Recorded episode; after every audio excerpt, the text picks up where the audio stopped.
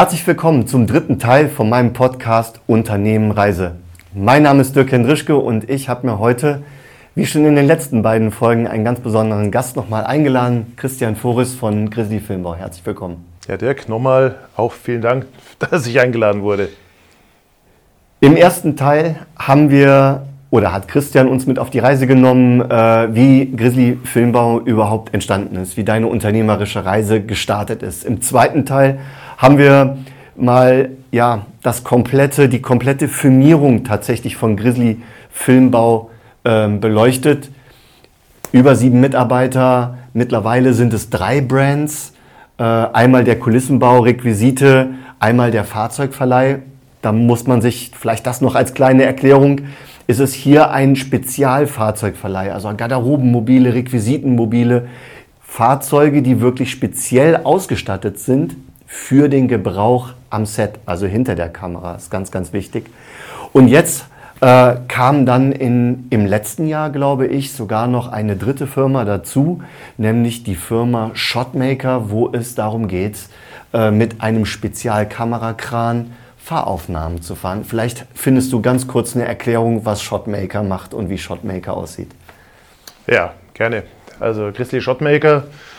Ähm, wir haben äh, einige Fahrauf Fahr Fahraufnahmen, Fahrzeuge erworben und ihr müsst euch vorstellen, wenn du, wenn du ein Auto fährt, muss aber trotzdem äh, gefilmt werden, muss neben dem Auto, muss natürlich ein, äh, irgendwie die Kamera sich bewegen. Und das löst man äh, meistens, dass wir ein Spezialfahrzeug haben. Auf dem Spezialfahrzeug ist, ist ein Kran fest montiert. Oben auf dem Dach. Ne? Oben auf dem Dach, ein beweglicher Kran.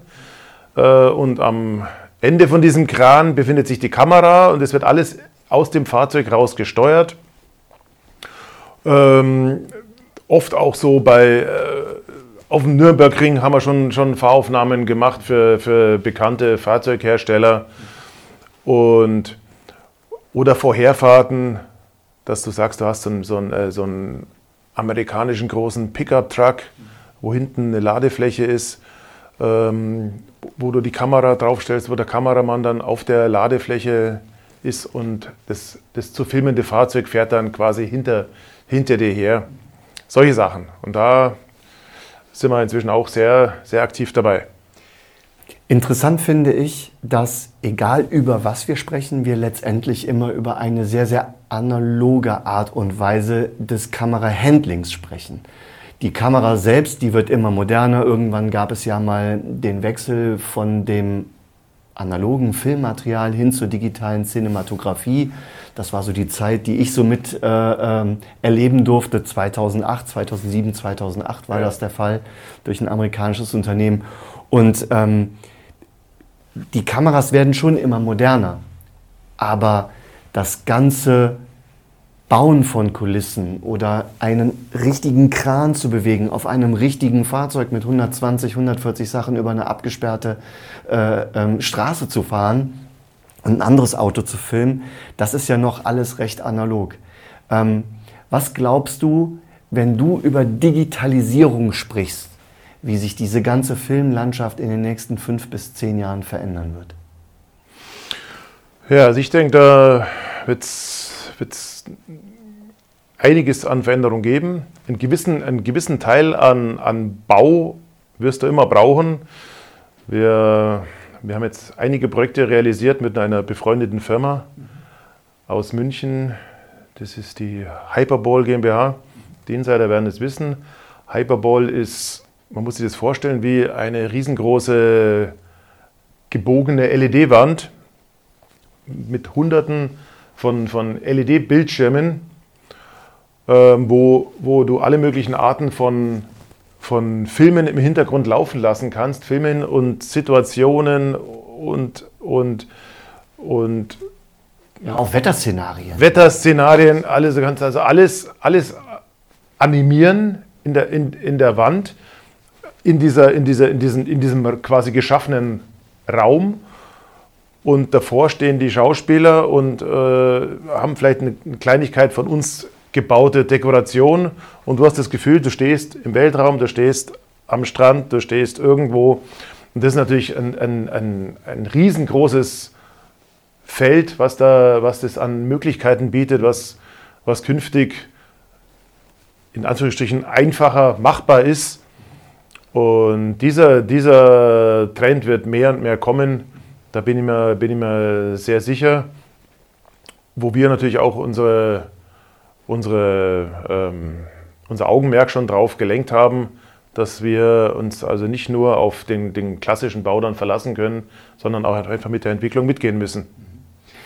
Ähm, früher war das ja so, die, äh, viele von euch da draußen können äh, mit dem Namen Greenscreen oder Bluescreen, Bluebox was anfangen, wo ja immer irgendwas hinten reingestanzt wurde, also quasi in die Postproduktion. Und ich durfte mal, ich durfte mal äh, tatsächlich dabei sein, als in dieser Hyperbowl eine Produktion gefahren wurde. Und es ist echt schon faszinierend, weil gerade bei Autoaufnahmen wird das Auto reingestellt und man sieht halt die ganze Reflexion vom Himmel von, den ganzen, von der ganzen Umgebung ja auch dann wiederum im Lack.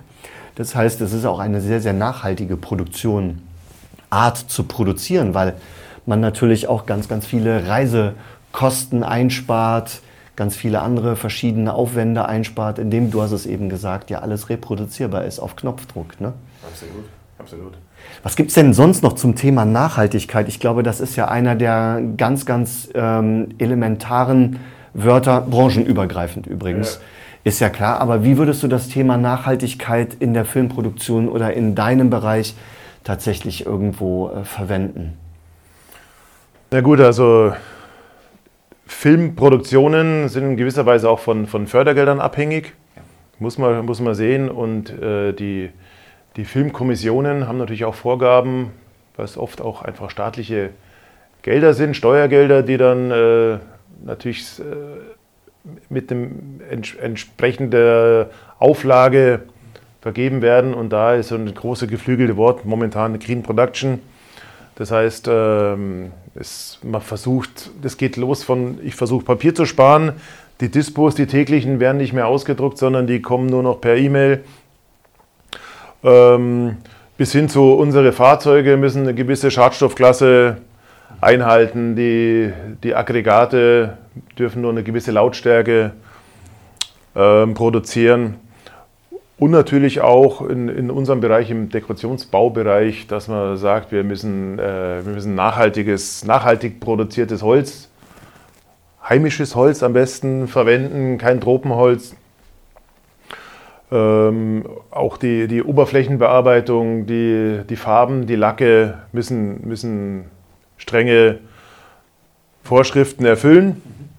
Also das merken wir inzwischen auch. Da ist, ist auch ein großer Wandel, was manchmal sehr schwierig ist zum Umsetzen, aber ähm, es, es, es, es, es, muss, es muss kommen. Bin ich überzeugt. Das, das müssen wir einhalten.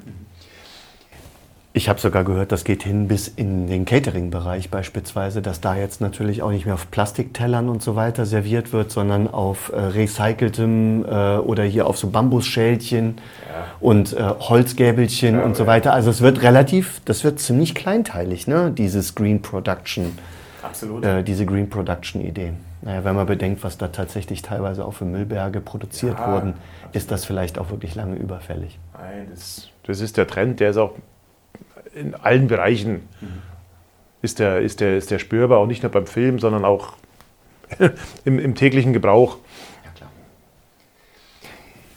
Das ist sicherlich eine Veränderung des Marktes in der heutigen Zeit, aber ähm, wie würdest du das Thema Film wirklich auch in die Zukunft, in der Zukunft sehen? Glaubst du, dass wir, mal abgesehen davon von so kleinen äh, Kulissenteilen, die du jetzt für die Hyperball, für dieses virtuelle Studio da äh, gebaut hast, aber wie glaubst du, wird sich dieses ganze Thema Filmproduktion in der Zukunft gestalten? Also es ist ja festzustellen, dass, dass eigentlich immer mehr produziert wird jeder von uns kennt, kennt diese ganzen Streaming-Anbieter, Netflix, Apple, Amazon, die, die unglaublich viel Geld investieren für, für Produktionen, die unglaublich viele Projekte realisieren. Ähm, der, der Zuschauer ist es einfach leid, immer, immer Wiederholungen zu sehen. Und da ist ein, ein denke mal, ein, ein Riesenmarkt, der, der bedient werden muss. Also ich denke auf keinen Fall, dass, das, dass, die, dass die, die Projekte weniger werden. Und es ist, es ist immer auch der, der Bedarf da. Also auch, auch wenn man mit, mit, mit LED-Wand und technischen Hilfsmitteln sich in gewissen Bereichen das vereinfachen kann. Aber der, der, der, der analoge Teil, wie du das genannt hast, wird immer, wird immer, denke ich, da sein. Und der Bedarf wird, wird, wird, wird bestimmt noch steigen. Also so denke ich mal, da gehen wir recht guten Mutes in die Zukunft.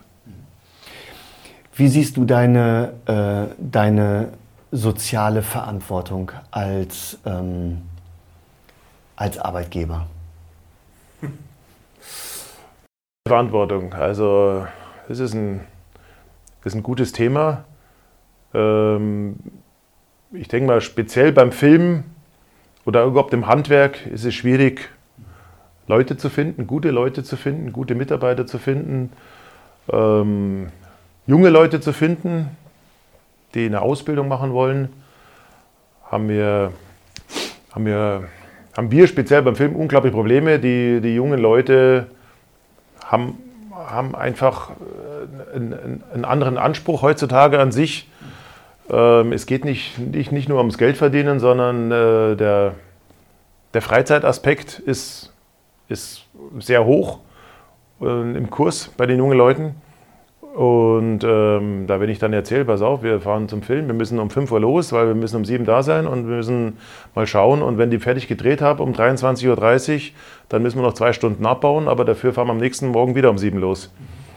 Da sagen die, naja, eigentlich nicht so meins. Ich habe eigentlich mit, äh, mit meinem Kumpel was ausgemacht und mit meiner Freundin und am Wochenende wollte ich zu meiner Oma. Ich habe gesagt, am Wochenende fahren wir aber dahin. Also das ist ein, ein, ein schwieriges Thema, da Leute heute äh, da noch zu begeistern. Da ist die Magie von Film und von Dings auch ja, ganz schnell verpufft. Ist, ne? ist, ist, ist, verpufft. Jeder findet es, ja, ja, ist so ganz nett, ist ganz toll, ist ganz interessant, aber, aber ganz wenig Leute sind bereit, ähm, da auch ein, ein, flexibel zu sein und ihre Freizeit im Ernstfall mal zu opfern. Das, äh, das ist sicherlich ein schwieriges Thema und wir haben ähm, wir haben einen gigantischen Fachkräftemangel beim Film, auch, auch nicht nur in unserem Bereich, auch im Beleuchter, Kamera, alle Produktionsbereiche, also alle, alle, alle Gewerke sind davon betroffen. Und ähm, das ist hier ein Thema, da wird man in Zukunft noch besser hinschauen müssen. Es gibt, es gibt äh, Tendenzen, auch, auch in gewisser Weise wie über, über Gewerkschaften versuchen, Arbeitszeiten strikter einzuhalten. Und es ist bestimmt auch schon ein bisschen besser geworden, aber da muss noch einiges gemacht werden. Jetzt gibt es ja die Möglichkeit, jetzt gehen wir mal weg vom, vom, äh, vom Fiktionalen, also von den großen Filmproduktionsfirmen, würde ich ganz gerne noch mal ganz kurz auf dein Unternehmen zurück. Selbst du hast ja dein Unternehmen digitalisiert und hast dir mit dem Handwerkszeug Film ja eine Sache gekauft und ermöglicht. Das ist einfach mehr Zeit zu haben. Ne? Ich spiele hier so ein bisschen was auf die QR-Codes an. Ah, ja, das ist, das ist ein gutes Beispiel. Ja, ein gutes Beispiel, wie man eine Firma digitalisieren kann, oder? Sehr, sehr gutes Beispiel. Also das, da muss ich sagen, ich habe, wie ich mit der, in der, in der Mastermind-Gruppe mit dem Dirk war, beim Sven Lorenz, saßen wir so abends beim Bierchen und haben, haben gefachsimpelt. Ich habe die ganze Zeit gejammert, dass mich ständig Leute anrufen und wollen erklärt haben, du, meine Standheizung geht nicht und ich kriege die Motorhaube nicht auf und die Batterie ist leer und äh, was muss ich denn machen, wenn das Scheibenwaschwasser leer ist und ständig, ständig Anrufe, die man alle am Telefon irgendwie relativ schnell zwar klären konnte, aber die total genervt haben. Und dann waren wir im Stockhotel und ähm, ist jetzt auch schon zwei Jahre her, mhm. drei Jahre, zwei, zwei Jahre her. Und da ist die auf dem Tisch ist eine Karte mit QR-Code, das ist die Speisekarte. Haben wir beide vorher nie so wirklich so richtig gesehen, dass es sowas gibt. Richtig. Und dann hält man sein Handy hin und dann macht es plopp und dann kommt die Speisekarte aufs Handy. und noch so ein paar Erklärungen dazu und noch eine kleine Weinempfehlung. Und dann haben wir im Lauf des Abends uns überlegt, war auch maßgeblich dann, dann deine Idee, warum kann man nicht einfach zu jedem Problemchen einen QR-Code machen, wo ein kleines Erklärbär-Video dahinter ist. Die Standheizung musst du so bedienen, dann funktioniert es ja auch. Und das Wischwasser tust du da auffüllen, dann kannst du auch wieder rumspritzen. Interessanterweise bist du der Erklärbär gewesen, weil wer kann es besser erklären als du, weil es sind ja Ganz- deine Fahrzeuge. Ganz genau. Und dann haben wir jetzt äh, innerhalb von zwei Jahren haben wir einige, Ja. ich weiß immer gar nicht mehr, wie viel es waren, Ich glaube, es sind 30 weit- Videos, Ja, es sind weit über 30 Videos mittlerweile. 40 Videos haben wir gemacht, auch noch so, wo jeder sagt, naja, also das muss man doch nicht erklären, aber scheinbar, man muss erklären, wie geht eine Motorhaube auf. Man muss erklären, wo stecke ich hinten am Auto äh, das Adapterkabel an, damit im Auto Strom ist. Und unglaublicherweise, äh, ich habe so, so gut wie keine oder sehr, sehr, sehr, sehr wenig Anrufe, äh, die Fragen stellen. Und die meisten, die, die Fragen, habe ich gesagt, hast du das Erklärbär-Video angeschaut? Nee, habe ich noch nicht. Ich sage, schau es dir an und wenn nicht klarkommst, rufst du wieder an. Ja gut, okay, da kann man ja ganz, ganz klar drauf hin. Das ist also, das war eine gigantische Idee, die wirklich sehr gut, sehr gut ankommt und auch sehr gut funktioniert. Also die bestimmt auch in, in vielen, vielen anderen Bereichen adaptierbar ist. Ja, die einfach gut ankommt, weil sie das Nutzungsverhalten der jungen Leute irgendwie auch abgreift. Ne? Also ich Ja. meine, jeder schaut sich heute an, äh, wie stelle ich, oder es liest ja keiner mehr eine Bedienungsanleitung, sondern die Leute gucken sich ein Video auf YouTube an. Und wir haben ja nichts anderes gemacht, als im Prinzip eigentlich dein eigenes kleines YouTube gebaut. Absolut. Rund um deine Produkte. Ne? Absolut. Und, und, und es, die Leute haben sich auch geändert, muss ich sagen. Also früher, früher konnte jeder von uns einen Reifen wechseln. Wenn ich mal eine Panne hatte, heutzutage steht man da, man hat die Nummer vom ADAC, ich muss den ADAC anrufen, weil ich habe das noch nie gemacht, kann ich nicht. Oder du guckst es bei YouTube an. Genau. Und, und so ist es mit diesen kleinen Problemchen, die ja meistens gar keine Problemchen sind, sondern nur irgendwie, ich weiß gar nicht, wie man es bedient. Ähm, so ist es da ganz genauso. Und, und da, man muss natürlich, man muss mit der Zeit gehen. Und da waren diese Erklärvideos, das war, das war wirklich der Game Changer. So bin ich der Meinung, kann man wirklich jedes Unternehmen im gewissen, in gewissen Bereichen tatsächlich irgendwie digitalisieren, automatisieren, Handwerkszeug filmen. Das ist das, wo wir mit unterschiedlichen, äh, mit unterschiedlichen Dingen rangehen. Aber wir kennen es nun mal beide, das ist unsere Spielwiese. Und insofern hat mich natürlich maximal gefreut, dass es bei dir so, Ja. so gut geklappt hat tatsächlich. Wenn du jetzt deine, wenn du jetzt deine Unternehmenreise, deine Unternehmerreise in einem Satz zusammenfassen müsstest, wie würde denn der Satz lauten? Meine Unternehmerreise.